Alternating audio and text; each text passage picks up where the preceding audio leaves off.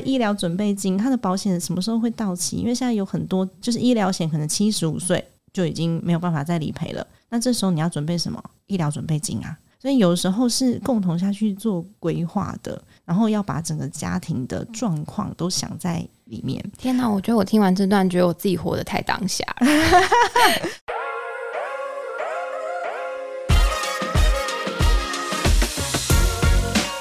欢迎收听妈妈的明星花露水，我是主持人 Mimo，也是露水的共同创办人。相信很多爸爸妈妈对于家庭理财都有点头痛。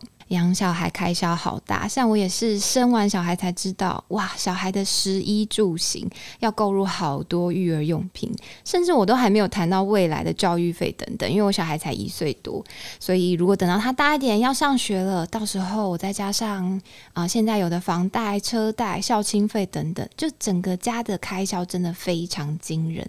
到底生完小孩之后，夫妻该怎么面对家庭理财这件事呢？今天这集我们邀请到精算妈咪 Sandy Two。Sandy Two 目前是一位在家创业的妈妈，她有自己的 Podcast 频道“精算妈咪的家计部”，创办了妈妈商学院，同时还有出书、开线上课。平常也会在 Podcast 和粉专跟大家分享一些家庭理财的心得。首先，先请 Sandy Two 跟我们花露水的听众朋友打个招呼。Hello，大家好，我是陪你精算生活、创造理想人生的 Sandy Two 花露水的听众朋友们，大家好 啊！好顺的 slogan 哦，你要不要再补充一些你在做的事情，或是现在正在进行的计划，让听众朋友更了解你？我在做的事情哦，其实我自己就一直以来我都很想要在那个女性市场里面生根，尤其是妈妈，因为我自己其实也是因为生了小孩之后，发现天哪，我的生活真是天差地远的差别。很大，对，然后也是因为这样，所以我的职涯有了很巨大的转变。嗯，所以我现在就有做了几个计划。第一个是精算妈咪的家计部，然后我自己在频道上面有分享一些关于妈妈嗯斜杠创业啊、多元收入啊、理财啊以及自我成长上面的这个议题，包含有的时候会讲到一些育儿我自己的观念，因为毕竟我不是育儿专家，但是我觉得要有一个幸福的家。就必须要包含着老公、小孩，甚至是你其他的家人，嗯所以这部分也会稍微谈论一下。那这是我的，嗯，我自己的频道。对，那 Mom Power 妈妈商学院，我们也集合了像这样子一群妈妈，他有可能还没有走到创业这一步，但他非常的有他的专业技能可以跟大家分享。所以我们现在线上目前开设的线上课程，跟我们邀请的老师，大部分都是这样子的角色。所以我就希望可以集合一群有能力的妈妈。然后我们就来贡献出自己的力量，所以我也做了一个计划，叫做“妈妈非读学支持计划”。然后我们已经连续两年多的时间，我们在每个月两次周二的晚上，我们来进行共学。就是大家一起学习，就是这一群妈妈讲师贡献出自己的能力，所学所学，然后我们来提供愿意学习的人一起上线。天哪，请邀请我加入！哦耶！没有，因为我觉得妈妈真的很需要共享资源，没错。对，而且其实我觉得有些妈妈呃生完之后，因为一直育儿的关系，其实你的能力都在，但是你会有点遗忘跟。就是你就会流失掉你自己对于你专业那块的肯定，或者是其实你忘记你这么厉害，没错，你会没有自信。对，我有认识一个朋友，他其实在生小孩之前，他自己是品牌顾问公司里面专门在帮人家做品牌规划的，然后那时候也也做到中高阶主管。可是生完小孩，他小朋友跟我的小朋友差不多大，大概大一岁吧，五岁多左右。然后他回去在找工作的时候，他觉得他有人聘请他两三万块工作，他就觉得很感动了。我想说，为什么？哇，就是你本来的职涯，对啊，专业能力这么好，没错。然后后来就鼓励他一边工作一边创造他自己的收入，所以他现在也帮大家去架设品牌网站。我的网站就是这个妈妈架的哦。嗯，哇，所以你们其实嗯里头算是一个。资源会共享，然后也会互助，去提升彼此的信心跟能力的一个地方。没错。那我觉得，其实今天我很开心邀请到三 D 图，是因为我知道你那边有非常多妈妈故事，所以我今天也很好奇你本身的一呃人生历程。那更重要的是，其实我觉得我跟很多听众朋友遇到问题，就是我们其实可能跟啊，应该说跟男友好了，我们还是情侣关系的时候，然后到成为夫妻。到成为爸妈，就这个过程当中身份的转换，其实都会伴随着我们要不要去两个人之间需要去沟通更多的理财观念。嗯，对，因为可能两个人从各自的个体，然后到要组成家庭，其实有很多的财务方面需要开始去共同持有，嗯或者是需要去讨论怎么规划未来。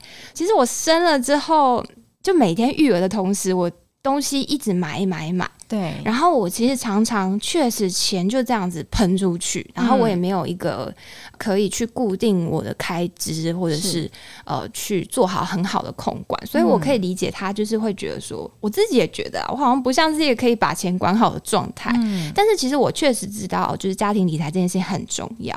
但因为可能我工作也忙，我自己也开公司，然后也要管公司的财务，我就想说家里的财务，嗯、钱还够用就好了。就是我会觉得说家庭开销就是 OK 这样子，但是其实其实蛮常会觉得对钱感到焦虑。哦，对，对，因为你不知道就是什么时候可能突然会来一笔开销，或者是会、会不会有什么意外状况。那我们如果每个月都是这样子，就是收支打平的话，其实会有点点紧张。哦，这真的蛮可怕的。对，所以我们网络上其实偶尔会看到大家会去讲说啊，妈妈，反正你就在家顾小孩啊，然后钱就让爸爸出啊，爸爸负责赚钱养家，这样真的是好的吗？还是说，其实夫妻应该要开一个共同账户去做这块的管理？我觉得今天就是要请你来帮我们解惑一下。我们先来跟听众朋友补充一下，就是 Cindy Two 的背景。哦，对背景嘛对啊，因为我我好奇你的一些过程，因为我从采访上其实有知道你哦、原本可能也有一个正职的工作，嗯然后后来对开始在工作当中去找出一些时间斜杠，是。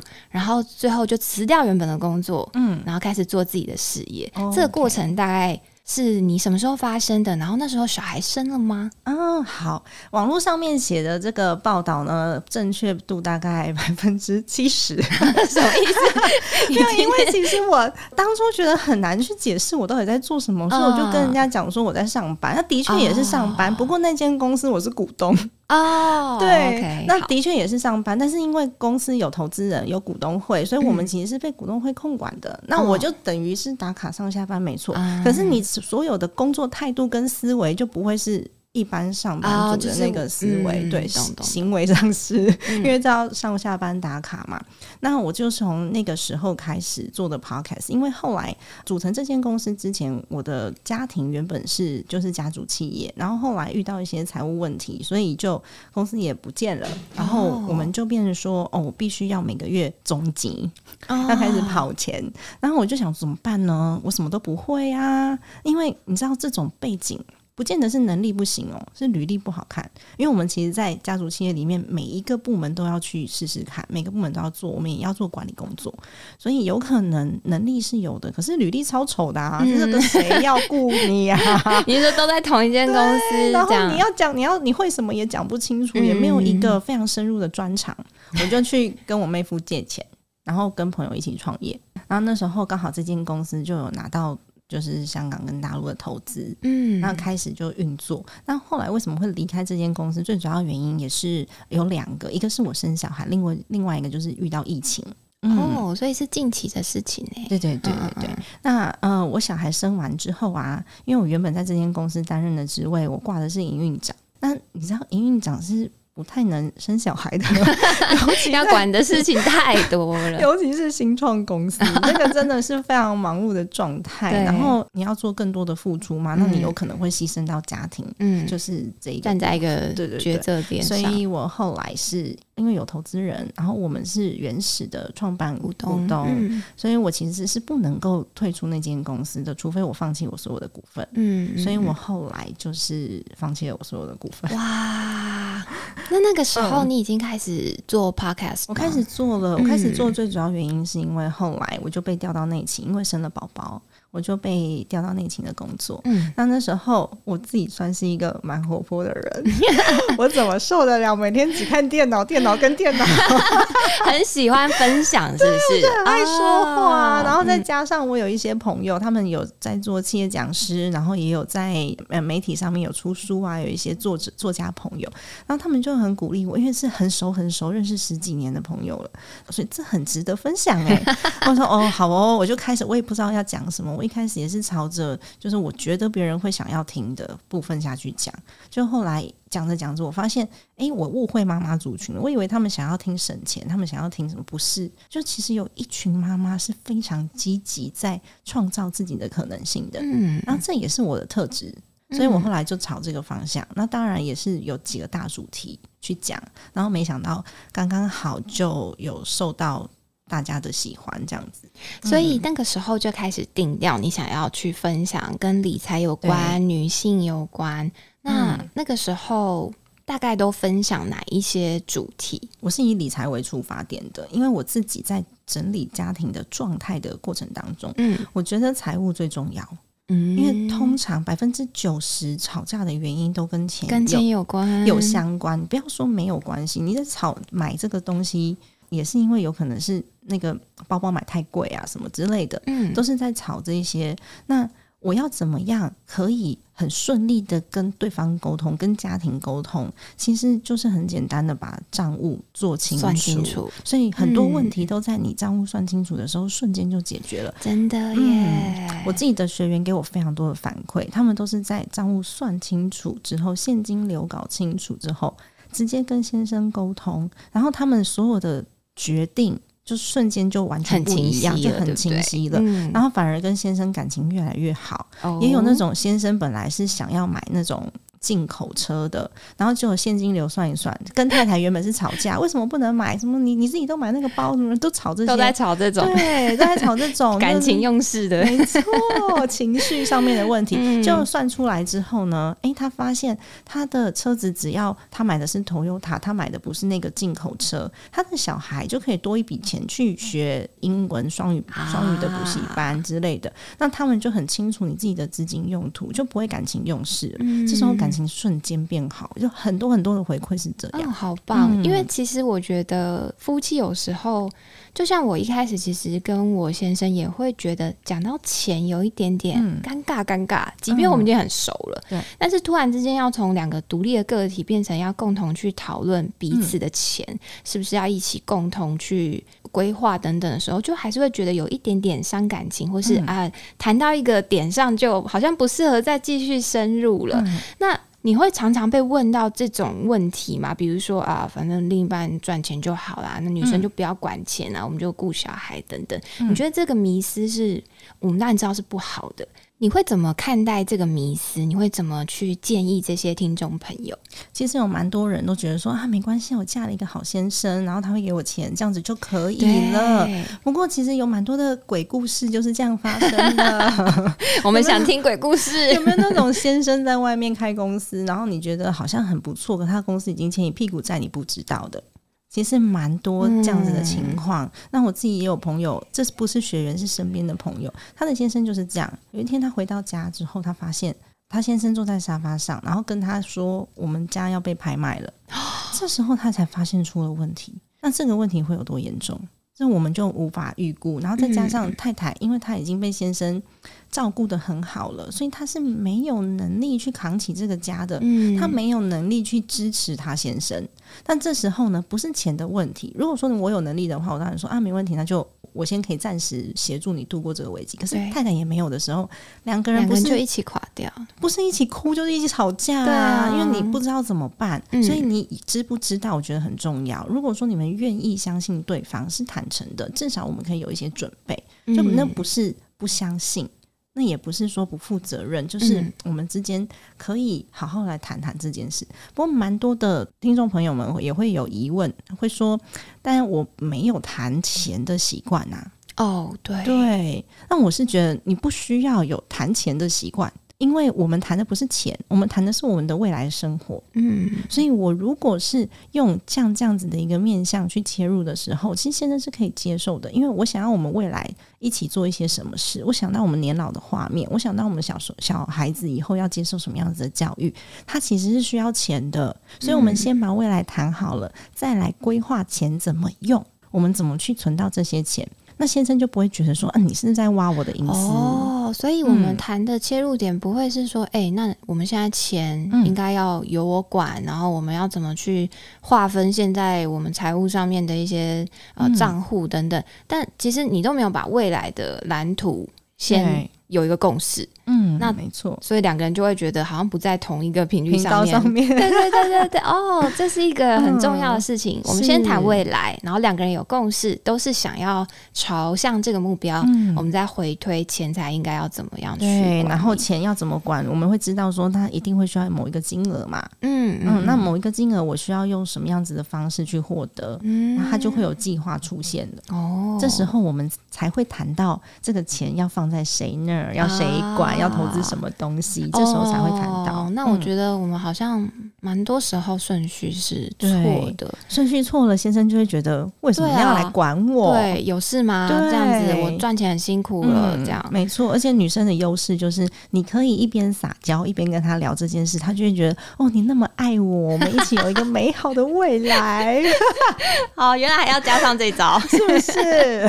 但是我想问，因为我们像我们有些听众朋友是全职妈妈，对就是像我刚刚讲，真的就是家计大部分都是爸爸在扛。是那这种像像这种单亲家庭，嗯就是你觉得会怎么样建议去约法三章，然后让两个人可以除了刚刚讲的有一个共同目标之外，你觉得会？嗯，我随便举例，就是你觉得真的会让让妈妈去管账比较好吗？就是他们要怎么样去协调？我觉得是彼此要尊重，因为为什么会成为单亲家庭？这一定是说好的嘛。对以后你不上班，那为什么要这样子？可能是对我们家庭最大的利益嘛。嗯最佳利益，我最近有看看这部剧，就是对家庭的最佳效率产出是最好的，没错。那这时候是我们两个说好的事情，所以我们必须要共同承担。不要说钱是你赚的。但我也有贡献啊，所以有很多的妈妈，当他们有这样子疑问发生的时候，我就会先问他，所以你们彼此的贡献是什么？哦那有的时候你会发现，呃对吼，什么事都我在做，我现在只有赚钱而已。嗯所以其实会需要双方是互相尊重的的情况之下，我们去谈这件事情，我们才有办法把自己的权益给拿回来，嗯。就不会当当个小女人。哦，对，当你的态度是一个小女人的时候，你就很容易去引发别人 霸凌你，或是骑在你头上，甚至，呃，不要说不要说老公了，有时候公公婆婆看到你，你会觉得说你整天都在家，我在家是因为这是我们家里面最佳的利益去讨论出来的，并不是我愿意。嗯，那这时候呢，我们需需要去共同承担，所以我必须要先厘清这个部分。嗯，对哦，那账务要谁管？我觉得谁管的好就谁管呐、因为女生跟男生我们不见得能力不一样，嗯就是谁管的好就是谁管。对，那像如果是我可以理解啦，就是嗯有时候可能就是还是要刚刚讲的，就是我们先厘清双方彼此的义务，对然后谁比较适合做这件事情。嗯，那比如说像我跟我先生，我们属于双薪家庭嘛，对然后我们俩也都是各自有公司，所以我们各自都很忙。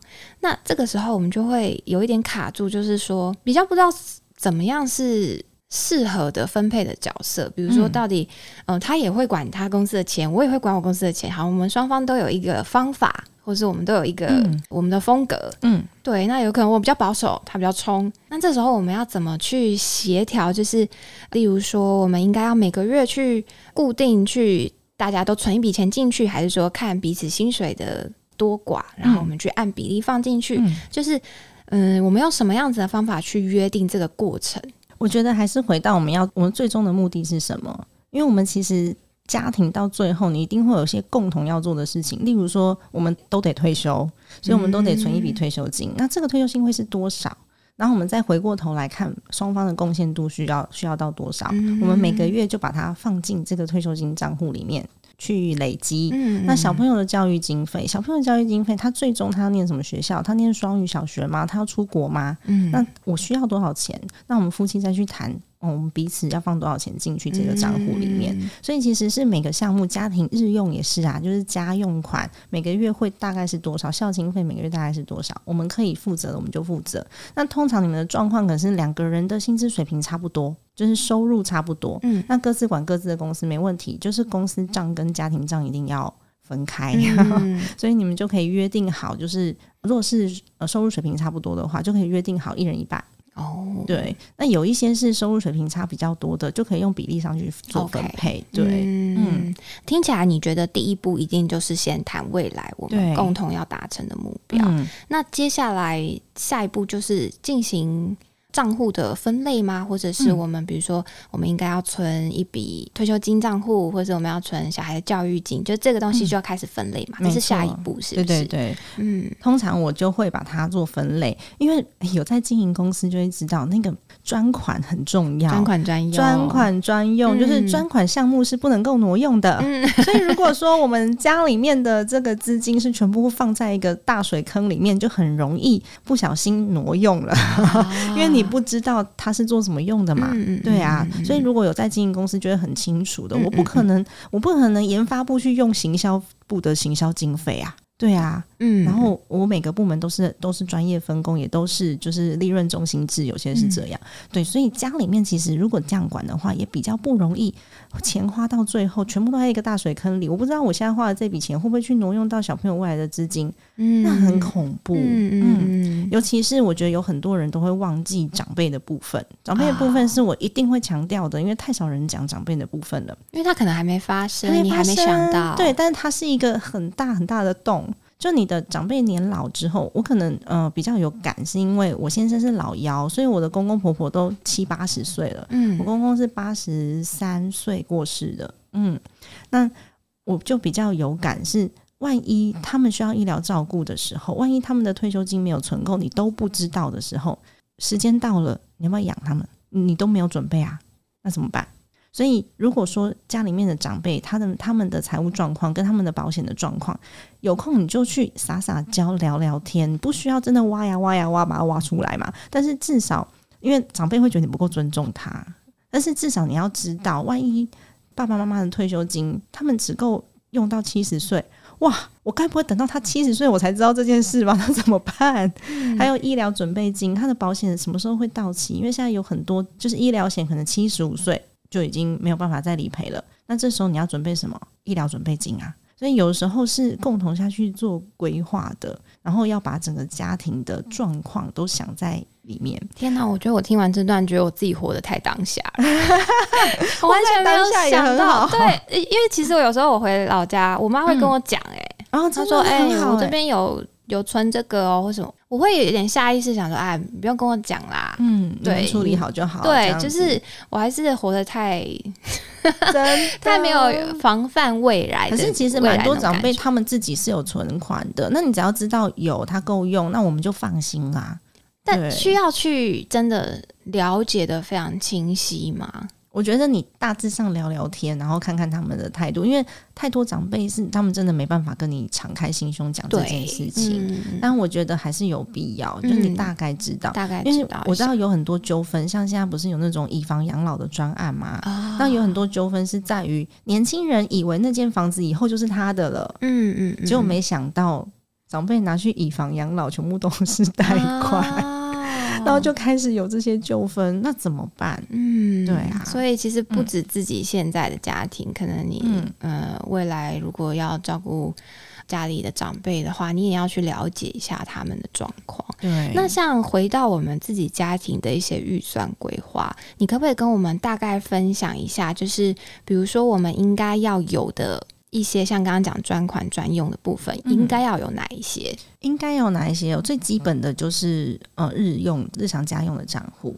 然后再来是退休金，然后紧急预备金，这三个我觉得是一定必备要有的。嗯然后紧急预备金有很多人会忘记存，它是一个我们不希望用到，但是 但是一定要先准用到的备起来。时候会很麻烦的事情。然后我自己还会推荐一个，你要有一个梦想基金。哦，对，嗯。这个梦想基金呢，它是比较弹性，我我帮他取的名字啦，但其实它是很弹性用途的，因为我们不知道小朋友长大以后他会不会需要补习啊，或者是他有没有哪一个项目特别好，然后他会出去呃进修还是什么，哦我们都不知道。嗯然后甚至有有一些上班族是他三十五岁、三十六岁甚至四十岁，他决定他要创业的，那这笔钱他有多出来，他可以去使用，嗯他就不会说哦去动用到我其他的款项，也是专款专用的概念。嗯那如果说都没有用到呢，那很好啊，你的退休金就提就就会提早达成，或是你可以在退休之前先去环游世界。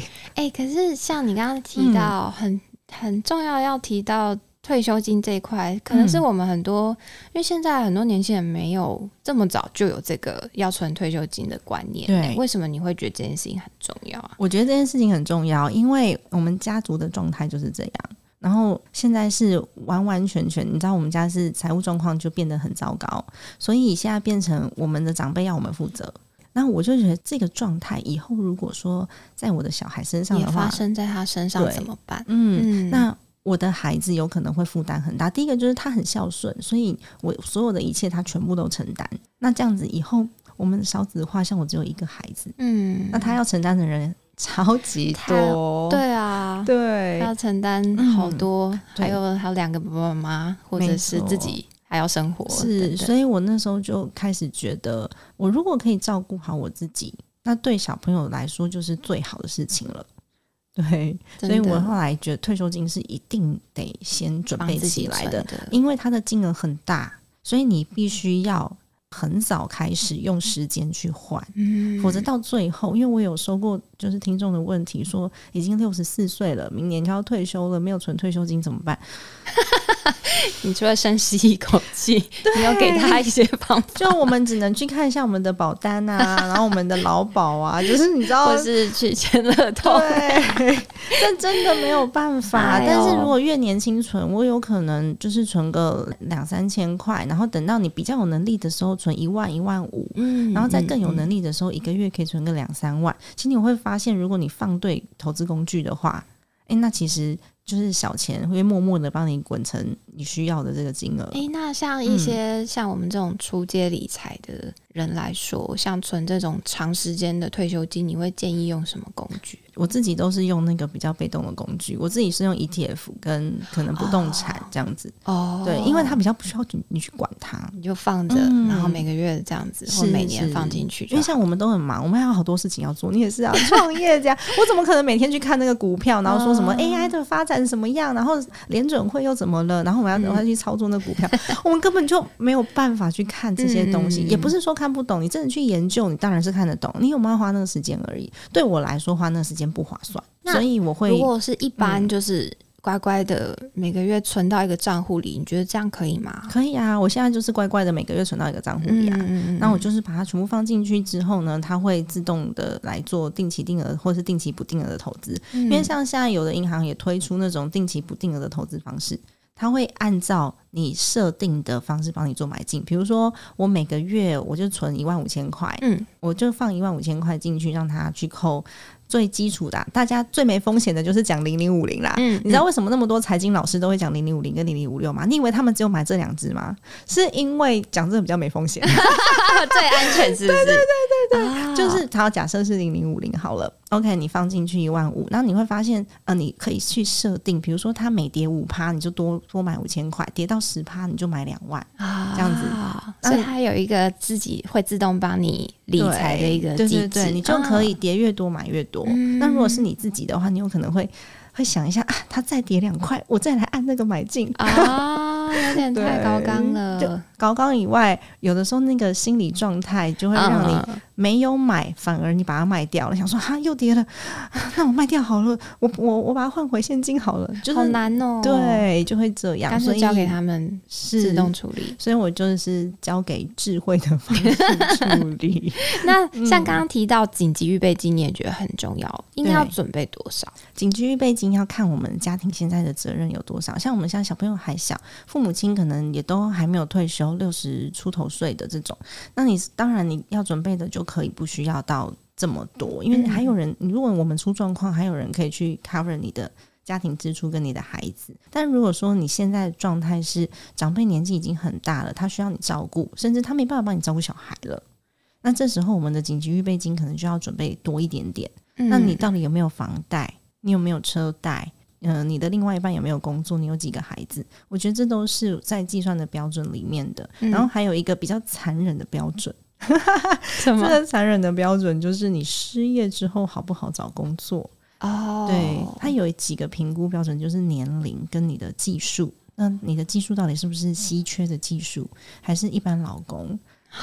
因为我们都很期待薪水越来越高嘛。对，但是事实上，如果我们没有很特殊的技术的话，那你要在一般的市场做到中高阶主管，或是你没有管理技能的话，做到中中高阶主管的机会是比较小的。金字塔中高阶主管就那么少，嗯，对，所以一般发生的状况会变成我四十五十岁了，那那时候如果遇到公司改组裁员，不小心失业，不小，心失业了，那这时候我们要再找到同等薪资的工作，就会相对的困难。嗯那如果是这样子的状态的话，我也会建议你的的紧急预备金要准备多一点点。那通嗯常，比如说一个比较简单的概念，会是用每个月家庭的开支大概多少，然后你去准备，比如说三个月或者是嗯，多久？我自己会准备到十二个月。要准备这么多，嗯、我准备到十二个月的原因是因为我刚刚有分享到，我们的长辈现在还需要我们嗯嗯，奉养，然后我的小孩也也还小，嗯，嗯嗯，对嗯，然后也有就是嗯、呃食衣住行这部分的开销是没有人可以帮我 cover 的，就只有我跟我先生。嗯，对，所以我会准备的比较多一点点，嗯再加上我婆婆已经七十四岁多了。为什么要说七十四岁多呢？因为她满七十五岁的那个当下，她的保险的医疗险就不能理赔了，哦，对我知道，所以就需要再多一点点。哦，所以这些都要考虑进去。哎天哪！是，就万一他现在还可以，就是开开刀还可以领保险金，可是他七十五岁一到，哇，那就没有了。嗯就变成几个小孩人头，然后除以多少 这样子嗯，大家都要一起去。对，大家要一起负担了，所以其实是综合的状况。那嗯我自己是觉得家庭哦，一般最少要六个月啦。嗯嗯嗯，因为你自己有小孩，所以是有小孩，所以我们的投资趋于保守，那当然预备金也会准备多一点点这样子嗯，要有一嗯个呃预备的一个机制。对。那像我们刚刚讨论比较多关于储蓄嘛，嗯或者是呃怎么把钱做一个好的钱进来，做一个好的管理。那我们讨论一下开销的部分。好哦，最可怕的部分，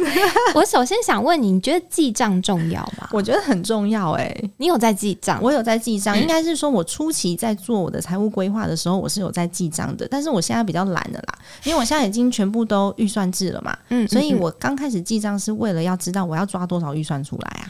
啊不然我没有基准嘛嘛。但是我现在如果说我的生活状态每个月都差不多，然后也都没有太大的变化的话，其实我已经我已经整理的差不多了，我就是没有超过预算。就是你已经了解自己的消费的方式跟心态了，对对对没错。所以以很鼓励大家一开始一定要记账。那有一些学员，我自己有一些学员是记到非常开心的，就是记到有一点走火哎、入魔。我要我要自首，我真的很多次嗯，下载了各种不同的 app 去搞记账这件事，但是我正常常失败、嗯，就是我用记一个月，第一个月我会超认真，对，然后第二个月就会开始慢慢下滑，然后后来我也看不出一个所以然，就是嗯到底记账这件事情要用有什么方式去记账，然后要怎么选择适合自己的方式，一定要记得很清楚嘛。嗯，我觉得记不记得清楚呢，看个人。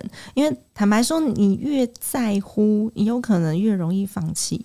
因为有些人会在乎这个哦账都不合啊，那那个红利点数不会算啊，利息下来要算什么收入，就是记得太清楚了。哦我们又不是公司账，我知道嗯公司账一定要每一块钱都合嘛，可是家里面的账没有人会稽核，你也没有股东，就真的不太需要逼自己逼成这样。哦所以我都会记个大概差不多就好了。那一开始就会有十一住行娱乐各项的项目嘛，嗯那我想要分析的数字，我就把它记得细一点。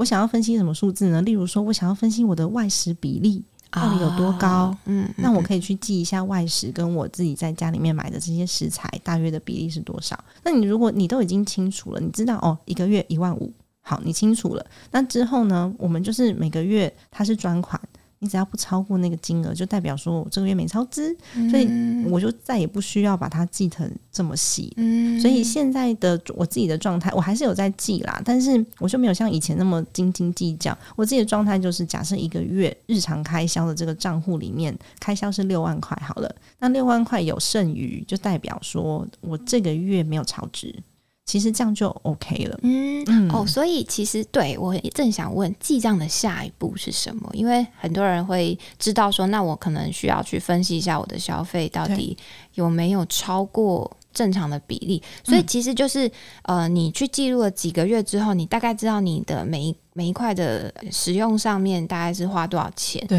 然后你帮自己设定一个目标，就是嗯不能超过多少，没错。这就是一个很好的开始了，对不是，对？我觉得这样其实对于一般的家庭管账就已经很够了。嗯，OK OK。那我想要再问一个问题，嗯就是、我觉得大部分的家庭会把账户分成，比如说刚刚有讲，就是可能要用来储蓄，或是存点嗯退休金等等。那也有的是用来，比如说是做日常运用，或者是开销等等。你觉得在呃分账户上面需要做到？你刚刚就讲到专款专用，嗯会需要做到非常细的，就是我要开很多个账户，还是其实大概可以，比如说有一个开销账户、储蓄账户，这样就好了。其实我是看自己的管账的习惯，因为像有的时候公司账户，我们还是以公司账户来讲，公司账户有的时候我们用 Excel 表做，那我还是看得出来，嗯那就 OK 了。嗯那我自己是开了很多账户的原因，是因为我不想要去弄那些表单，所以我就是看每个账户哦，台信银行余额哦，OK OK，还剩多少？OK，然后这个、嗯这个账户是代表日常开销，啊然后哪一个账户哦，OK，那这个是我的呃小朋友的教育资金哦，那不错不错，他已经有有在存，有在存，嗯就是每个账户我开来看，然后它其实是在我的掌握当中的。啊但如果你用 Excel 表就可以管得很好的话，那你开一个账户就可以啦。啊你你保证你不会去挪用到它。嗯那像嗯我自己的话，因为我很懒得做那些表单表格，所以我干脆就是开专款专用的专款专用的账户。嗯而且我有时候比较，我举例来说好了，小朋友的账户好了。因为他的是教育经费，所以他可能在上到中学以前，因为小学如果念公立学校，其实花不到什么钱。他如果在上中学以前，我要送他去，比如说私立学校或者补习，这些费用会比较多。但我知道他在上小学的时候，我让他念公立学校，所以这些钱不会花到。OK，嗯我就直接把他账户的提款卡也剪了。哦，就再也领不出来了，除非你要带爸爸两个人去银行签名。所以为什么我有时候会开小朋友名下的账户，就是因为他处理起来很麻烦，双方父母都要到，所以你就真的不会去动它。哇，好好激进的一个做法 对，哎激，进！我刚才想这个名词，我想不到。哇，哎，可是这是一个很好的是控管自己，所以你就每个月你就只需要往孩子的账户里面丢钱就可以了，然后他会去自动去连接到那个投资的项目里面，比如说零零五零，然后就是投、啊对那你就会发现，哎、小孩的账户里面一直都有成长，OK，那就 OK。那你如果看股息下来了剩多少钱，哦，够不够买一张？红包钱丢进去购买一张就一起买一张这样。啊所以你只需要控制这些，其他都不用管了。所以这是你目嗯前帮家里小朋友做的理财的一个方式，对对不对？嗯你现在会跟你的小孩，因为他现在四岁，对，你会跟他开始聊钱财的一些观念吗？会啊，当然会。而且我第一个跟他建立的就是预算的观念。嗯，出去哇哦，你怎么跟他聊啊？买玩具要有预算的啊、我们出去就只能花一百二十块。嗯，就是一开始他还更小的时候，是让他去认标签，一二三四五六七，啊然后带着他去看那个标签。他他在大一点的时候，会跟他说，我们今天出来买东西的预算是多少？例如说一百块、两百块，然后他就会去找小于那个数字的。的东西是他想要的，然后我再跟他讨论他买这个东西，他有没有想过有什么目的，然后是因为什么，所以你想要买这个？因为有时候他常常买车车啊，那我们家的车是应该超过一百台了吧？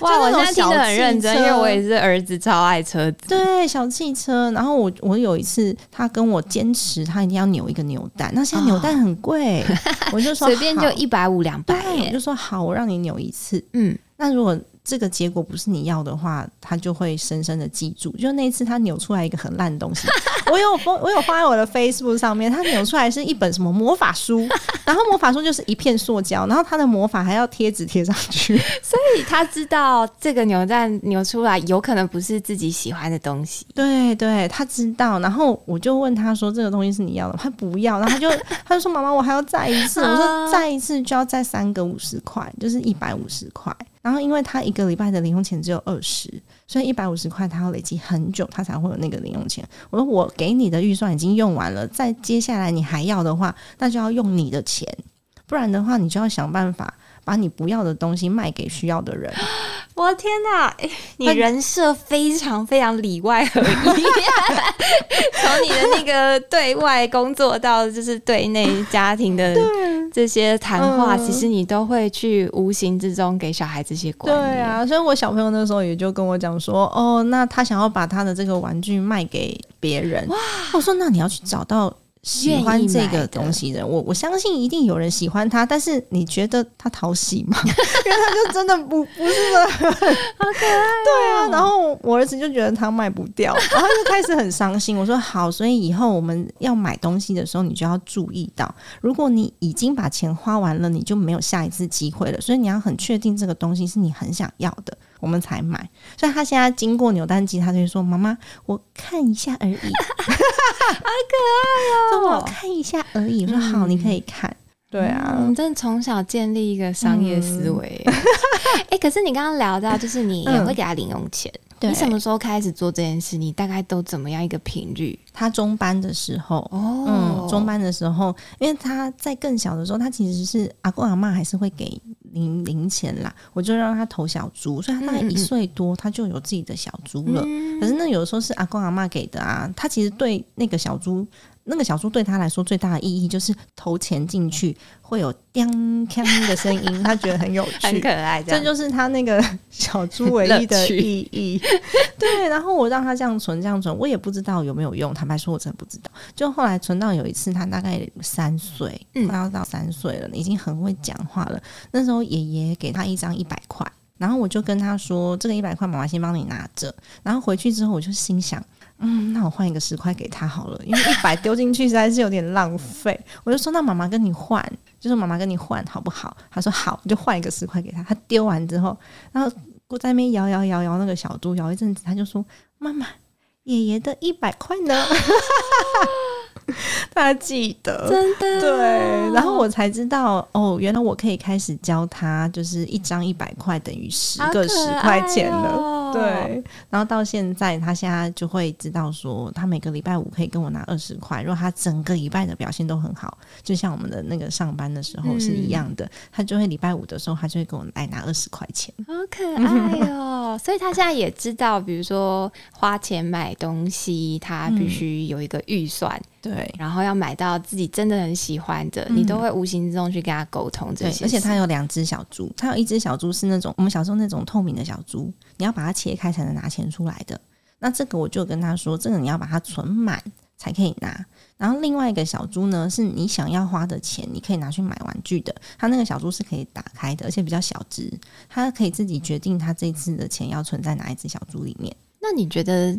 这么小就跟他建立这个观念，带给他的帮助会是什么？因为我相信很多爸爸妈妈他会选择自己处理，对他不一定会跟小孩讲这么多东西。对啊，因为跟他讲那么多东西，真的要很多时间。对我这样子讲很简单，可是小朋友会回话，他会他会有很多很多很多的疑问。嗯，可是我觉得他。他很自然而然的，他知道要去管理他的金钱，他知道他以后长大之后，他做任何事情都要有预算。嗯，那他现在可能他控制的预算是二十块、五十块，可是长大之后，三十岁之后可能是两百万、五百万啊。但他从小有这样子的习惯培养的时候，他长大比较不容易跌跤，嗯，因为他已经养成习惯，他不需要别人耳提面命的跟他说这件事情，而且他还会有紧急预备金的习惯。像他过年的时候也是跟阿公玩洗八刀啊，我给他五十块，五个十块，然后他就放二十在旁边。然后用三十块跟跟阿公玩哦，他没有全部 all in，对。然后他就说，他把这三十块如果都输光了，那他还有二十。哇，对，你就可以看出孩子的个性，真的，开始会做这些理财的规划。对对对，就是即便那个金额很小，可是基础概念是一样的。我觉得这很重要，因为我觉得我自己。长大出社会工作之后，我有感觉到我对于钱财这件事情的观念没有这么清晰。嗯那我自己回推，我会觉得可能是我妈都帮我处理的很好，对，对，但处理的很好之余，我觉得我自己其实没有什么建立什么观念。我是嗯后来开始有自己赚钱之后，我才知道这件事情很重要。但如果我从小的时候爸爸妈妈就给我这个观念的话，我觉得会无形之中对钱比较不会那么嗯没有安全感。嗯我觉得这件事情确实有在我呃整个工作过程当中曾经有不安全感过，因为嗯我不了解，嗯对，然后到逐渐开始有概念。嗯所以我觉得今天聊这么多，我真的觉得嗯很重要，而且还聊到小孩也要建立相对应的观念，这件事情有多重要。真的那我觉得其实真的常常听到一句话，就是“贫贱夫妻百事哀”。这句话我觉得是真的。一个家庭的钱应该要如何讨论规划，从来不是任何一方的事情。嗯无论你是负责赚钱或是负责管钱，其实两个人都应该要好好坐下来讨论家庭的理财计划。嗯嗯，三 D Two，你最后有没有什么可以给爸爸妈妈的一些建议，或者是说，啊，以我的角度好了，就是我对于钱这件事情要开口跟先生去谈，因为其实我们也算是结婚没有很多年了，我觉得都还在初步的阶段，也可能两个人都还在冲刺自己的工作跟一边育儿。其实去谈钱从来不嫌晚嘛。嗯对，那我们要如何去开始面对这件事情？因为我觉得，相信刚刚都听到蛮多 people，但是你有没有一个啊、呃很重要的一些观念可以带给听众朋友？我觉得要先了解你自己，因为我觉得女生有的时候就是太多的心思都在配合啊，对，男生配合小孩，嗯所以我们先先了解自己，你真的需要什么，然后我们先问问自己的内心。那我觉得现在有很多的工具可以帮助你了解自己。我自己觉得了解自己不是一件很难的事，是因为有这样子的习惯。可是对很多人来说，他好难。对，对，他没有这个习惯去探索这些想法，没错。可是你会发现，你如果不够了解你自己的话，你做出来的计划未来有可能会让你后悔。你做出来有可能是你先生想要的，甚至你先生他也没有把真实的他告诉你。哦你们做出来的一个是你们都没有想要去的方向。嗯，对，有可能是在这个社会大众所期待的眼光之下做出好像来的计划。你应该做什么，但那不是你想要的对，，所以我觉嗯得先理清你自己做什么事情会快乐，你做什么事情你觉得特别有劲。就像今天我来到这边，我就觉得很快乐，因为我觉得我每天早上起床我都很期待今天可以把事情完成，然后又可以做些什么东西，也不是说哦，我好像就是为了别人啊，在生活。嗯。那，你把这件事情先想清楚，然后我们带着这个快乐的心情再去跟先生做沟通，嗯。嗯那通常你会会比较顺利。因为嗯扑克脸或者是那种欧兵是绝对没有办法把事情处理好的，嗯。所以先处理好自己的心情，然后再处理事情。嗯今天很开心邀请到 Sandy Two 跟我们分享这么棒的理财观念。那我很希望可以帮助到很多不敢开口谈钱，或者是呃你不知道从哪里开始理财的你。那也欢迎大家到金算妈咪 Sandy Two 的 Podcast 去听听，真的。每一天每一集都可以听到很多精彩的内容。那今天很开心可以邀请到三 D Two 跟我们分享这么棒的理财观念，希望可以帮助到很多不敢开口谈钱或是不知道从哪里开始理财的你。那也欢迎大家到金酸妈咪 Sandy Two 的 Podcast 去听听各种理财观念跟想法哦。今天谢谢 Sandy Two，谢谢咪莫，谢谢听众朋友们，欢迎推荐妈妈的明星花露水给身边的亲朋好友，订阅我们的节目并留下五星好评。我们下次见喽，拜拜，拜拜。